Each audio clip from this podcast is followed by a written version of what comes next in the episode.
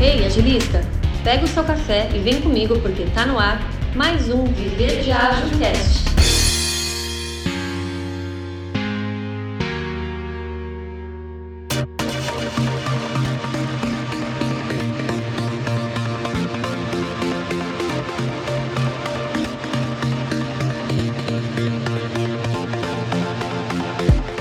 Fala galera, eu sou o Caio, sou criador aqui do Viver de Ágil. A gente está gravando nosso primeiro episódio no Viver de Ágil Cast. Hoje eu tô aqui com a Is Filipaldi. A gente vai falar um pouco sobre a carreira dela, sobre como ela tá trabalhando com agilidade na Europa, toda passar dicas. Agora ela vai responder algumas dúvidas aqui que eu tenho sobre é, como ela tá trabalhando com agilidade, mudanças culturais na Europa. Então, bom dia para mim aqui, boa tarde para vocês. Você quer se apresentar, falar pro pessoal um pouco aí sobre sua carreira, o que você tá fazendo hoje? Oi, Caio. Tudo bem? Poxa, obrigada. Eu não sabia que era o primeiro episódio. Quer dizer, acho que você me falou.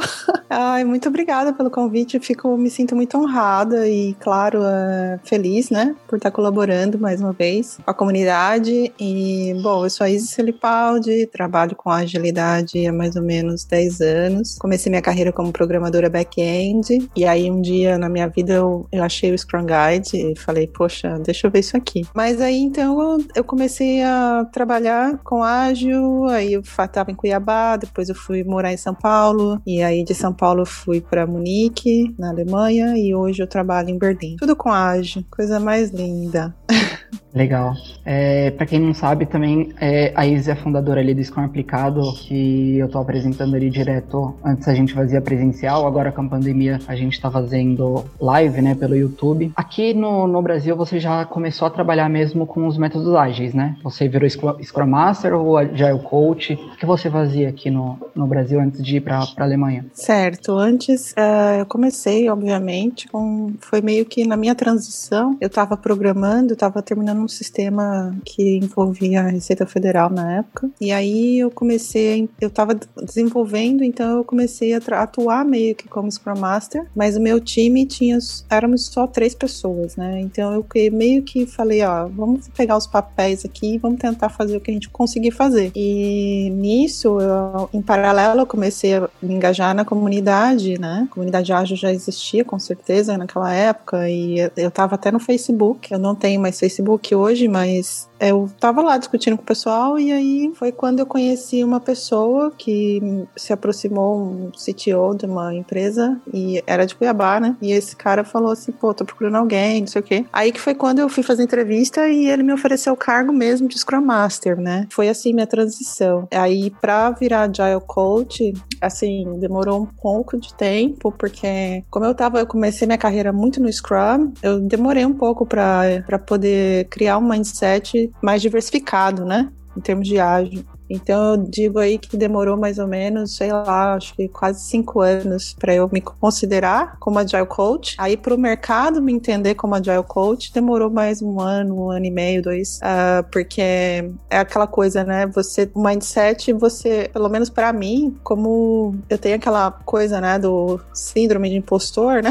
Então eu fiquei meio assim, será que eu tô pronta para atuar como agile coach, né? Então eu ficava meio que procurando mais conhecimento, até eu me sentir confortável. E eu acho que também não é só com relação à minha pessoa, eu acho que também depende da empresa, né? A empresa tem que estar tá pronta também. Eu já tive várias experiências uh, com empresas que queriam ágil e que não estavam, na verdade, prontas para isso, né? Então é uma coisa que é de duas vias, né? Tanto você, o profissional, quanto a própria empresa que realmente que tá querendo fazer o ágil, né? Então, e o meu mindset é assim, no Brasil foi muito complicado porque o pessoal vê a Agile Coach como chefe do Scrum Master, né? Então, isso aí é uma, uma, uma grande, é um grande erro, né? E então foi que foi algo que me barrou um pouquinho, né, nisso aí, porque eu não, não queria ser ser uma agile coach, um, um chefe de um monte de Scrum Master, porque não é esse mindset que eu tinha. E não é nem hoje, assim, nunca vai ser. Então, isso também impactou um pouco nessa transição. Tem contar que tem outro lado que muitas pessoas têm preconceito com o termo coach, né? Então eles levam ali pro lado mais pessoal ali de esse é o coaching ali de carreira, né, pro, é, pro Agile. É. é, até a pessoa entender que o Agile Coach ele não é uma pessoa que uh, quer dizer, até a gente se entender, é, alinhar expectativas nesse caso, para que o Agile Coach seja uma pessoa que vai ensinar, que vai ajudar o time a crescer, tanto como o time, uh, tanto individualmente quanto o time como um todo, é, é tudo uma questão de trabalho de mindset. E é mais uma coisa que eu vejo que no Brasil falta, que também é um dos motivos de eu ter saído, é esse, essa questão da mente aberta, para poder entender que um, o Agile Coach, ele só quer ajudar, né? Por isso que eu falo, sabe, Caio, assim, tipo, essa coisa do chefe, do Agile Coach como chefe, então, esse, esse mindset tinha que realmente mudar. Eu não sei como é que tá isso hoje, já tem três anos para sair do Brasil, mas um, eu acho que parte muito dessa questão, um pouco de humildade, sabe? Um pouco de trabalhar no nível de time mesmo, e falta um pouco isso, mas talvez até muito, para conscientizar as pessoas de que o Agile Coach não é um chefe, né? Não é um manager. É um, um, é como um Scrum Master, um líder servidor, mas vai olhar as outras necessidades do time em termos de framework, né? Que aí vai abrir o leque de frameworks e vai conseguir adaptar todos os frameworks de acordo com o time. Não existe by the book, né? Sim. Eu vejo muito que a Agile Coach ainda lidando com o individual, né? Que ele é o responsável ali pe pelo sucesso da, da organização e não o time em si. Você comentou de, da saída do, do Brasil para até mesmo com mudanças culturais. É, por que que você escolheu a Alemanha? Porque assim, foi uma escolha assim já pensada ou você só foi, vamos ver no que dá? Não, foi bem pensado passada. É, bom, eu tava na dúvida entre. Primeira ideia foi Estados Unidos, né? Porque o, o ágil lá é bem forte. Aí depois eu vou explicar porquê, mas eu vou falar os outros países que eu tentei. Uh, e tentei também, pensei, não tentei, pensei no Canadá, tentei na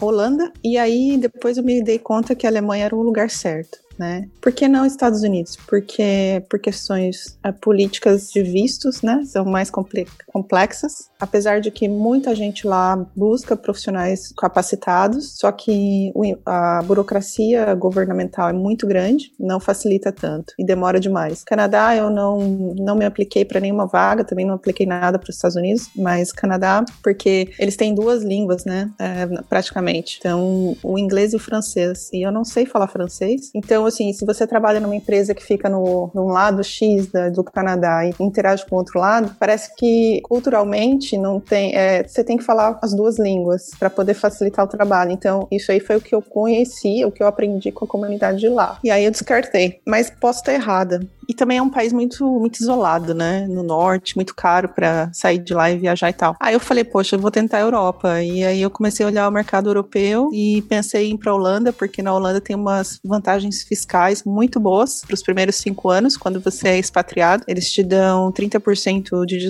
de tax return, de é, como é que é imposto de renda quando você recebe? Restituição. Então, quando você é um profissional que vai para lá expatriado, eles, eles te dão essa vantagem, o que é muito bom, atrativo. Só que eu apliquei só para uma vaga na época e aí eu comecei a focar na Alemanha primeiro, porque a Alemanha é um país muito seguro, muito forte economicamente e ele é um, é um líder na, na União Europeia. As políticas são muito atrativas pra, também para expatriados e a facilidade com que você consegue o visto é muito grande, né? Então, então, você não precisa perder muito tempo. Não perder, mas você não precisa investir muito tempo, como, por exemplo, para ir para os Estados Unidos, você investe um tempão em questões de burocracia. E na Alemanha é mais tranquilo, porque eles vão no que realmente importa. Eles falam assim, tipo, as empresas a gente aqui tem um número X de vistos para profissionais de alto nível, que é liberado todo ano. E aí esse número X é distribuído em determinadas categorias, aonde as empresas informam para o governo federal quais são os profissionais que eles precisam. E com base nesse, nesse levantamento, já sabem que o que precisa, né? E mais o que mais precisa hoje é a área de TI, que a Alemanha ela tem uma cultura forte na educação, é, mais técnica voltada para engenharia, não de software, mas engenharia mecânica, engenharia eletrônica eletrônica, né? Que a gente sabe que são pioneiros, é, mecatrônica, robótica, mas a parte de software é, é algo que estava faltando um pouco, falta muito profissional. E aí começaram a aí criaram esse visto, criaram vários eventos no, no, no mundo inteiro. Eles têm eventos que vão nas cidades principais. Em São Paulo tem muitos do consulado alemão. E aí nesses eventos eles fazem cadastramento. Não foi o meu caso, né? É, mas eu cheguei aí a um. E aí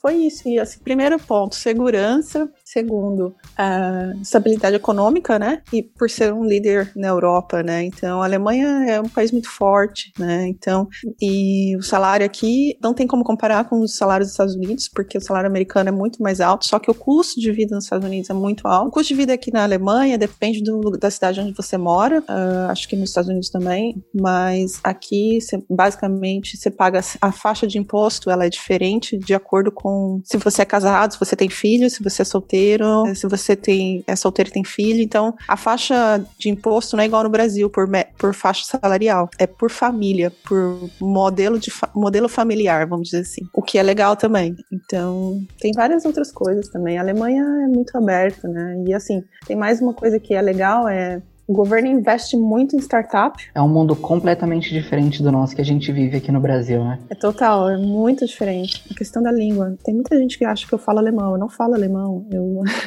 eu consigo ir na padaria, eu consigo ir no restaurante. Falo alemãozinho de padaria, igual eu falo pra galera, né? Tipo, você fala alemão? Fala, falo alemão de padaria. Oi, tchau, então, tudo bem? É.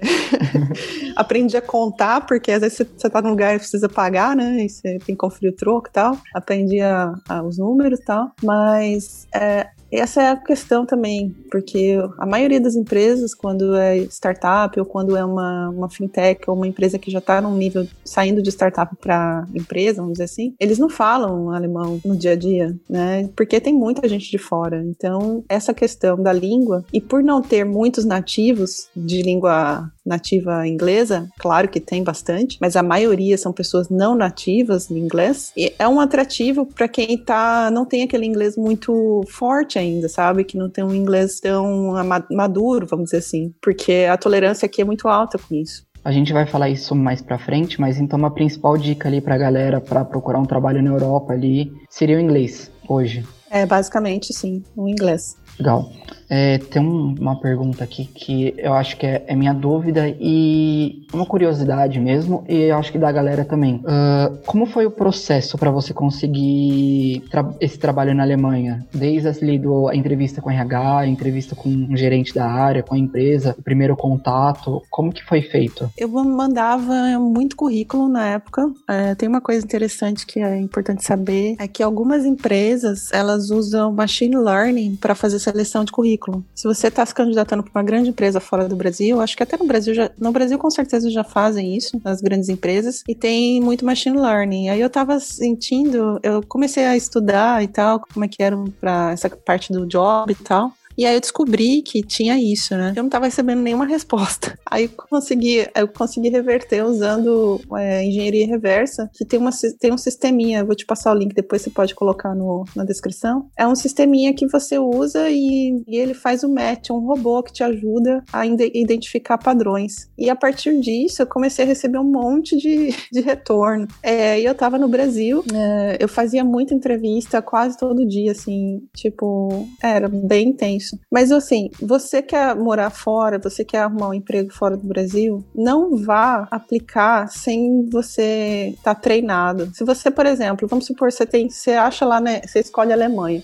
Aí você fala assim, poxa, eu gosto dessa empresa, eu me identifiquei com essa, identifiquei com essa, com essa e com essa. Só que eu não vou aplicar para essa empresa de primeira. Eu preciso treinar, porque as entrevistas na Alemanha são muito assim sistemáticas. É, elas começam com uma primeira entrevista fit cultural, depois elas vão para uma parte mais técnica, aí depois tem uma parte mais é, interativa, que no caso seria um case ou a realização, uma facilitação. Aí depois tem uma entrevista com o time para ver se o time aceita. Basicamente é isso em todo lugar. São quatro a seis entrevistas e o processo pode demorar meses, pode demorar três até quatro meses, porque porque é muito, muito minucioso, né? E são muitas pessoas aplicando. Então essa maquininha do machine learning aí, vou te passar o link, é muito boa, ajuda muito. Manda assim, eu coloco aqui na, na descrição. Uhum.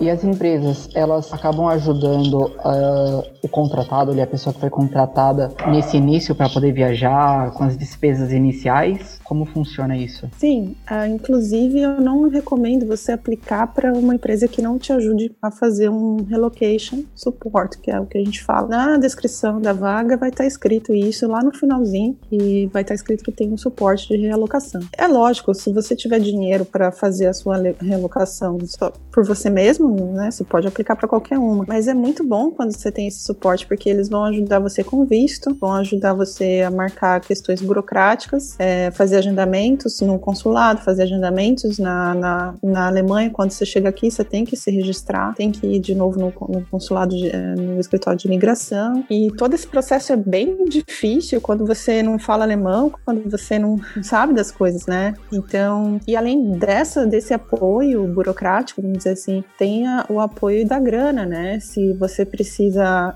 um, pagar passagem, né? Uh, você precisa, por exemplo, de repente você tem uma coisa na sua casa que você quer trazer, que você não queira se desfazer, né? Eu já vi gente trazer os móveis inteiros, da casa inteira, o que eu acho um absurdo, não tem necessidade. Os móveis aqui são muito baratos, né? Mas teve gente que já empacotou tudo, veio, a empresa pagou. É, é muito questão de negociar, né? Mas sim, tem, tem sim todas as empresas estão bem acostumadas com isso e o governo tem um incentivo para isso, né? As empresas na, não perdem dinheiro fazendo isso. Bacana, é um incentivo a mais para os profissionais, né? Uma motivação também. Com certeza. Saindo desse lado mais é, da, das empresas, como elas funcionam, é, e voltando mais para o lado humano ali.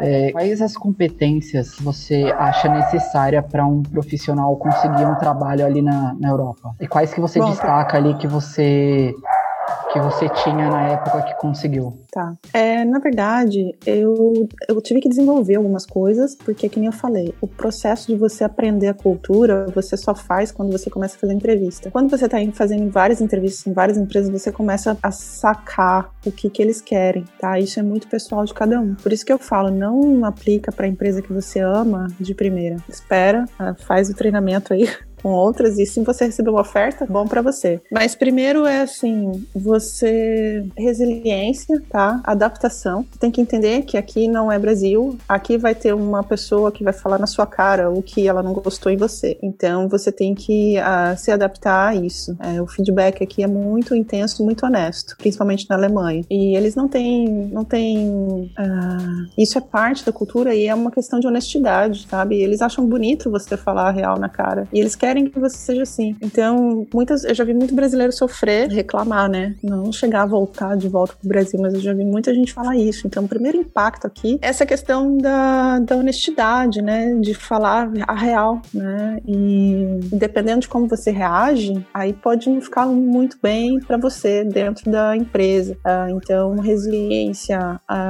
capacidade de adaptação. E lembrando que Europa é, são 26 ou 27 países, se eu não estou me enganando agora, 26 ou 27, são em todo mundo. Eu trabalho com mais de 85 nacionalidades né, na minha empresa. Então você imagina a mistura que é. Então não tem condições de você achar que vai encontrar a cultura que você tem no Brasil. É impossível. Pegando já essa, esse gancho aí da, da cultura, quais foram as principais dificuldades que você encontrou aí, tanto cultural quanto profissional ou pessoal mesmo, vivendo na Alemanha? Olha, Caio, é muita coisa. Não é fácil. Não é fácil. Primeiro que aqui, por exemplo, bem simples, tá? As pessoas não gostam de tirar foto. Se você tá tipo com a galera assim do trabalho, começar a tirar selfie igual a gente faz no Brasil, o pessoal não vai curtir. É, a, é que nem eu falei, a, a, privacidade aqui é algo muito valioso, né? Então, essas coisas assustei. Tipo, as pessoas não se tocam,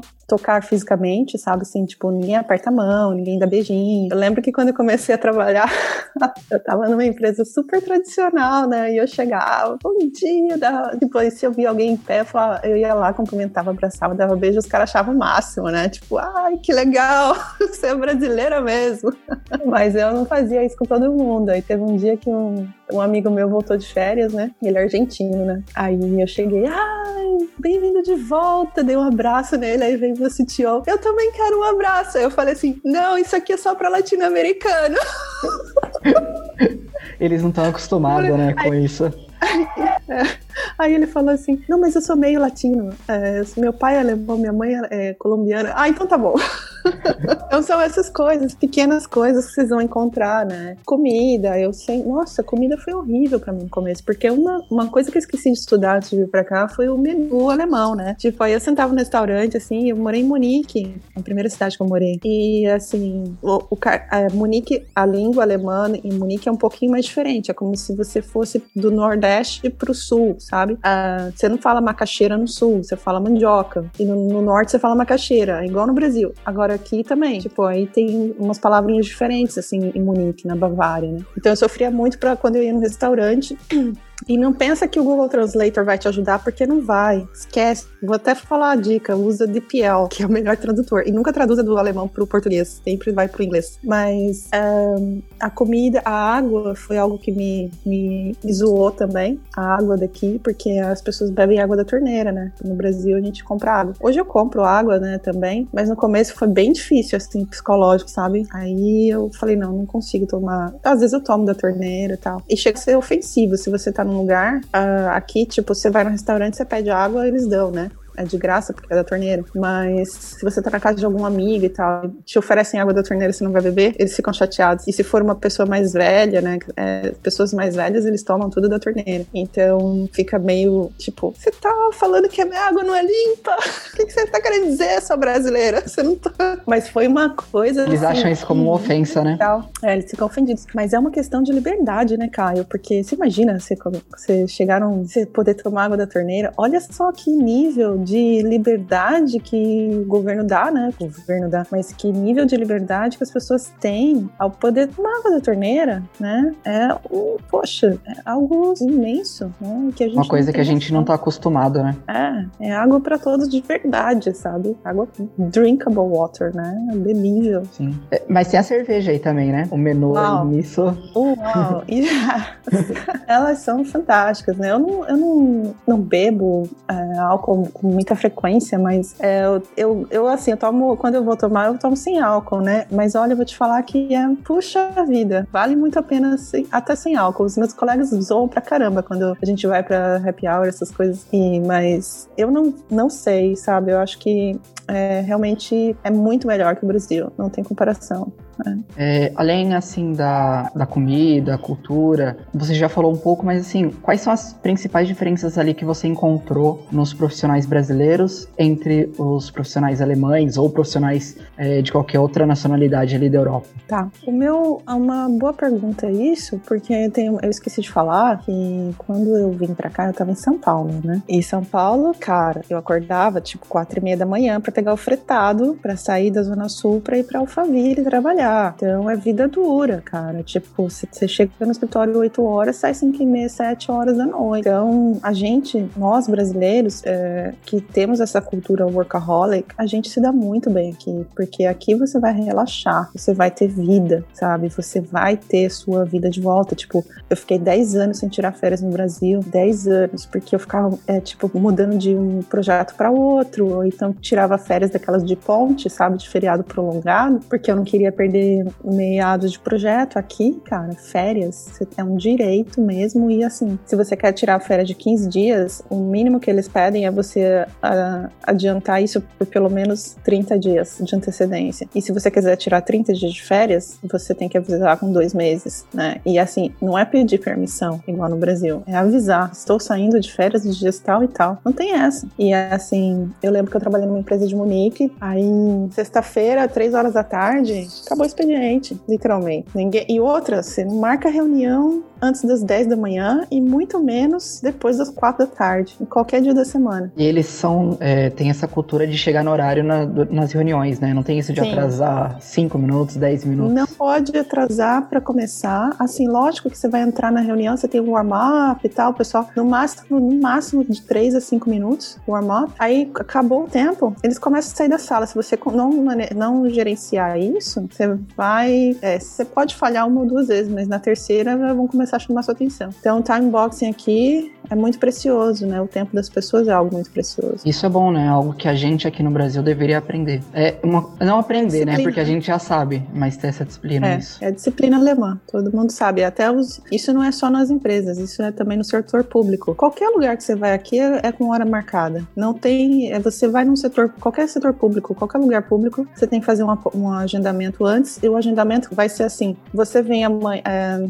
daqui a 15 dias, às 2h42. E você vai ser atendido às 2h42. Se você está na estação de trem, ou de metrô, ou de ônibus, vai estar tá lá o painel. Vai estar tá falando: o ônibus vai chegar daqui a 3 minutos. E o ônibus chega daqui a 3 minutos. Ou o trem, ou o metrô, qualquer coisa. É muito, muito preciso. É muito diferente da, da realidade que a gente vive aqui mesmo. É, e você é, acredita que tem mercado ainda para os brasileiros na Europa? Se para os Estados Unidos é, tá melhor hoje para os brasileiros? Ou ainda continua é, com essa dificuldade de ser mais caro lá a, o custo de vida? Olha, eu sou suspeita para falar dos Estados Unidos porque eu, eu, a política de lá é muito controversa no meu, no meu modo de vista, a política é, de trabalho. Por exemplo, férias, você tem só cinco dias de férias por ano, né? Eu não. E o plano de saúde lá, o sistema de saúde não é legal. E o, a moradia é muito cara, apesar de que eles falam que eles pagam muito bem. De fato, eles pagam muito bem. Se você for nas, na, em São Francisco, né? Na,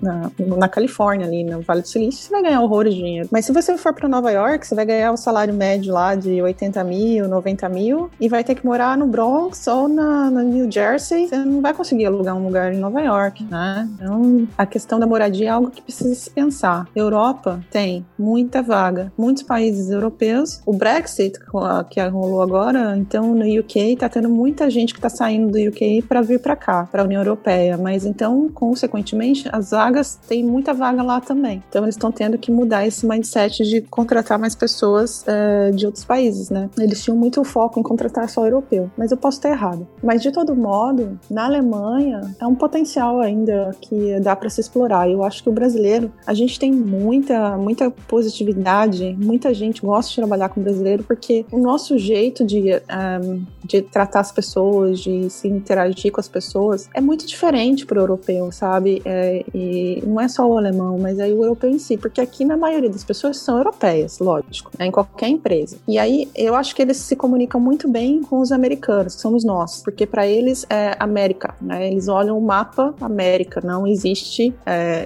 a América para eles é América continental, né? Não é os Estados Unidos igual a gente fala, mas eles é, porque a gente também tem a raiz europeia, né? A gente tem a raiz italiana, espanhola, portuguesa e a gente consegue entender o espanhol, a gente consegue entender o italiano. Você vai descobrir quando você vem para cá, você consegue entender. Quem já veio para cá entende. Então essas coisas facilitam muito quando você vai interagir com um time que tem mais espanhol, que tem mais italiano. É, o pessoal mais do norte da Europa são, são mais é, conservadores, eu diria, mas também tem uma, um mindset super aberto, né? Então eu acho que brasileiro se dá super bem aqui, de forma geral. A gente, a gente trabalha muito bem, a gente é muito dedicado, sabe? É, e a gente tá acostumado com de situações que eles não, não, não imaginam. Porque, que nem eu falei, eu acordava 4 horas da manhã para pegar o ofertado. Então, assim, eles não sabem o que é isso. A gente mora na favela, sai da, da periferia para trabalhar no centro, eles não sabem o que é isso. Eles não sabem o que é uma marginal Tietê cheia de carro todo dia. Eles não sabem o que é um cara, um desenvolvedor seu ligar e falar assim: eu não vou trabalhar no escritório hoje porque tá chovendo, vou trabalhar de casa. Um trem lotado, né? Um trem lotado, né? Você vai pegar lá no Santo Amaro, Vila Olímpia.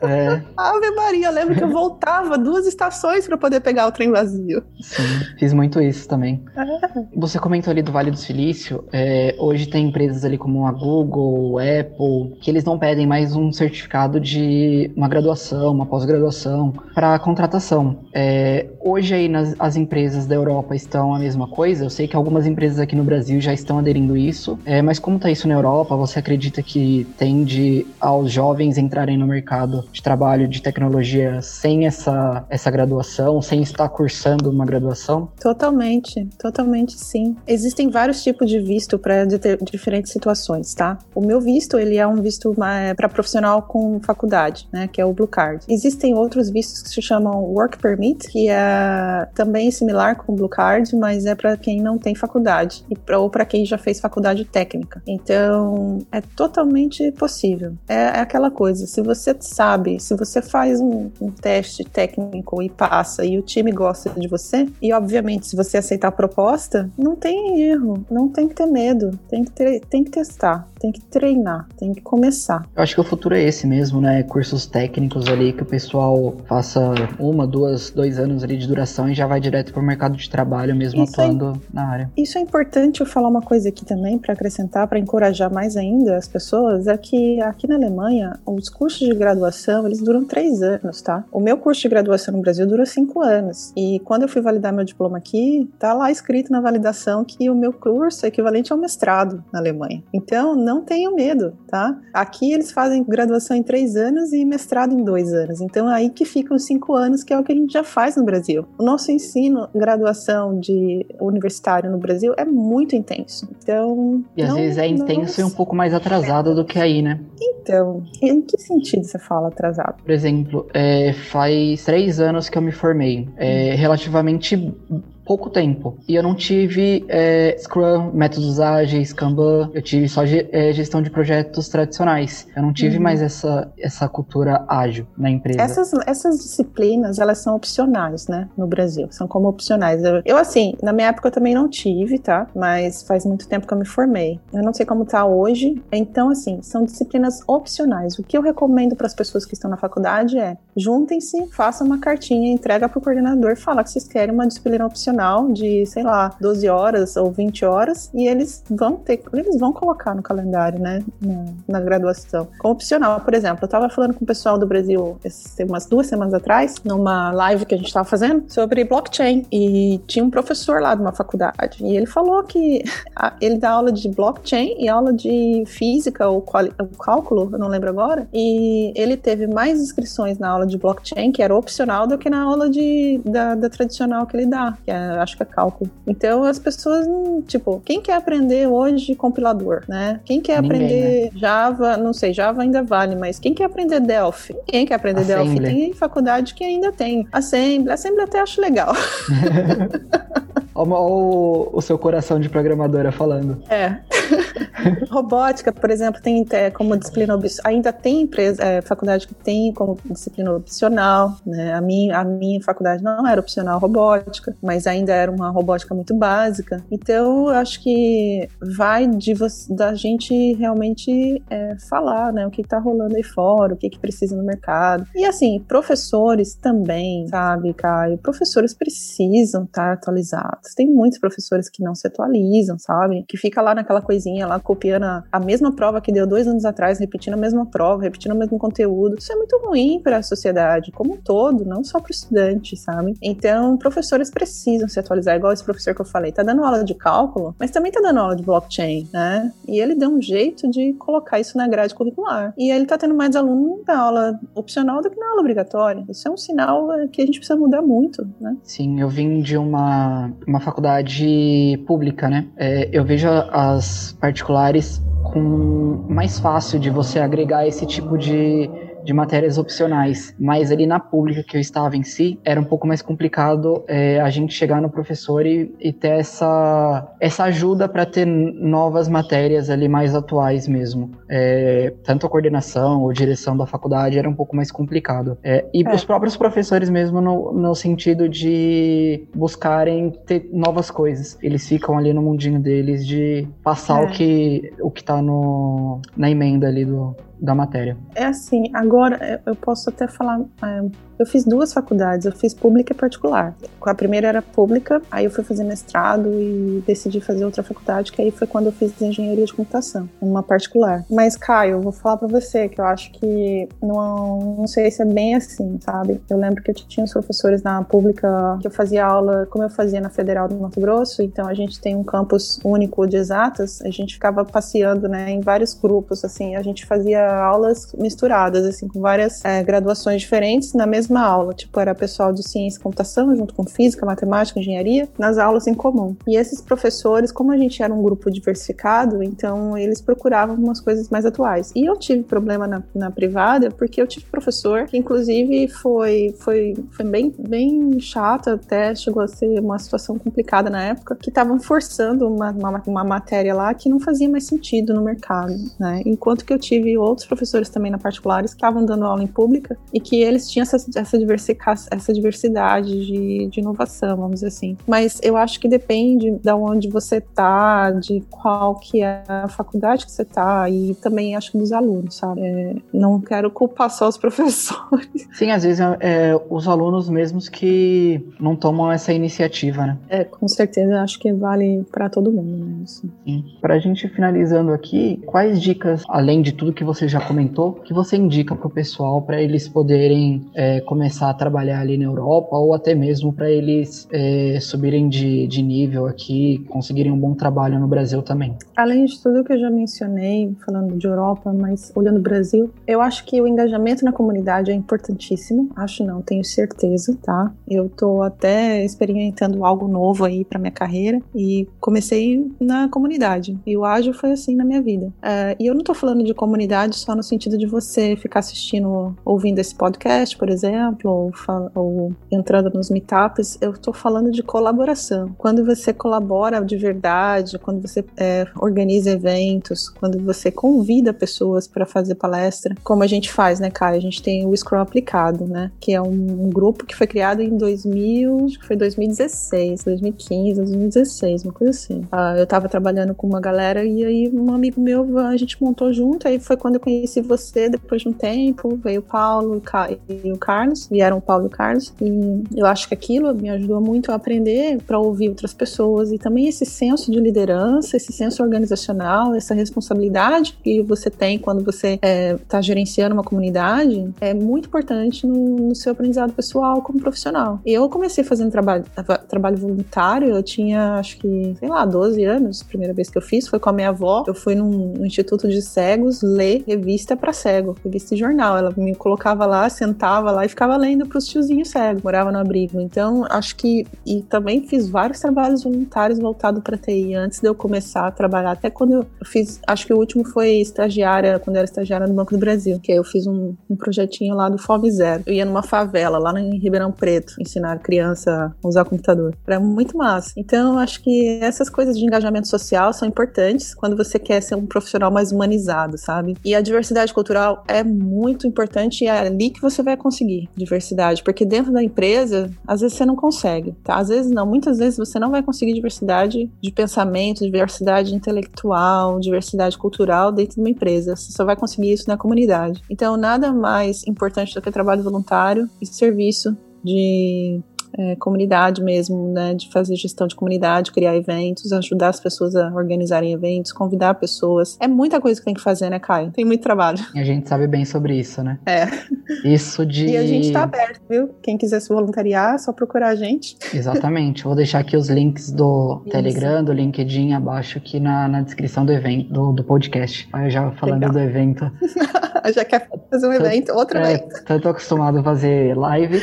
Ótimo. Você tá é um muito podcast. Viu, Caio? Obrigado. Tá indo muito bem. Isso que você comentou de é, trabalho voluntário, de é, participar da comunidade ágil, é, eu tenho, assim, muita coisa para falar, porque é, entrando no Scrum aplicado e agora criando o Viver de Ágil, surgem muitas oportunidades, tanto então. profissional quanto networking. A gente conhece muitas pessoas, as pessoas se ajudam, então trocando figurinha ali, trocando dicas. É muito é. legal, principalmente para quem está começando. Você conhece Exato. muita gente você... importante na área. Isso, e você fica livre de julgamentos quando você está na comunidade, porque tá todo mundo aprendendo. Sim. É diferente de você tirar uma dúvida dentro de uma empresa com alguém que você trabalha trabalha ali com seu par ou com o seu chefe, né? Às vezes você não quer se expor. E onde você vai achar a resposta? Tudo bem, é. você pode achar no Google, nos livros, mas, cara, na boa, comunidade é a coisa mais rica que tem. Às vezes você tá com. Eu, eu mesmo já passei por isso. É uma situação no trabalho que eu não sabia como, como lidar. Aí eu pensei, nossa, mas tem tal pessoa que eu conheci em tal meetup que pode me ajudar com isso. Então eu chamava é. ali a pessoa no Telegram, no WhatsApp, a pessoa já me dava uma dica ali do que fazer. É bem legal. Tá aí, é isso aí. Bom, é, mais alguma coisa, mais alguma dica, algum ponto ali que você queira comentar, isso?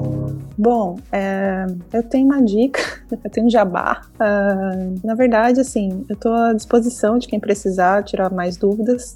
Caso a sua dúvida não tenha sido respondida hoje, é, vou deixar meu LinkedIn, meus contatos aí. Você, por favor, não, não hesite em me contactar. Eu falo com muita gente, quase, acho que duas vezes por, pelo menos duas vezes por semana, eu estou dando dicas para pessoas que querem morar fora. Então, eu tenho, eu tô sempre na comunidade e é aquela coisa, né? A serviço da sociedade, porque quando eu saí do Brasil, eu coloquei na minha cabeça que eu não, eu não vou virar as costas do meu país, sabe? Eu tô ainda servindo o meu país. Eu quero ajudar as pessoas a, seja sair do Brasil ou para ter uma experiência no exterior, uh, ou seja para crescer dentro do meu país. Então, eu quero continuar contribuindo de alguma forma. É isso. Legal, parabéns aí pelo seu trabalho também e ajudando a galera. Obrigada a você, obrigada a todos que uh, confiam, né? Na pessoa aqui. Bom, então aqui para finalizar, é, é, meu, meu LinkedIn, se vocês queiram lá, eu também compartilho algumas coisas, é Caio Lourenço. Instagram é arroba viverdiagio. A gente tem um site também, www.viverdiagio.com.br. É, a gente posta conteúdo lá toda semana, praticamente um dia sim, um dia não. No Instagram é diariamente, tanto no feed quanto nos stories, reels, IGTV. Então é só vocês seguirem lá e acompanhar o trabalho. É, muito obrigado, Isis, por ter aceitado o convite, participar do primeiro podcast. E Não, até uma próxima. Eu que agradeço, Caio. Eu desejo para você muito muito sucesso, muito mais sucesso e muita mais, muito mais conquistas, né? Para você aí que tá começando, né? E é muito jovem. Eu fico muito feliz de ter pessoas como você, assim, engajadas. Parabéns. Obrigado. Eu que, é você que me ajudou muito, né? Ali no início do, do Scrum aplicado. E aí a gente vem aprendendo sempre com, com você, com o evento ali, o Paulo, o Carlos, todo mundo que, que frequentava os, os nossos eventos, tanto presencial quanto online. Muito é isso obrigado. Aí, tamo junto, tamo junto. É, uma, é um win A gente ganha dos dois lados. Tamo Sim. junto. Então é isso. Valeu, galera. Muito tempo aqui já falando. É, até a próxima e nos acompanhe nas redes sociais. Valeu, galera.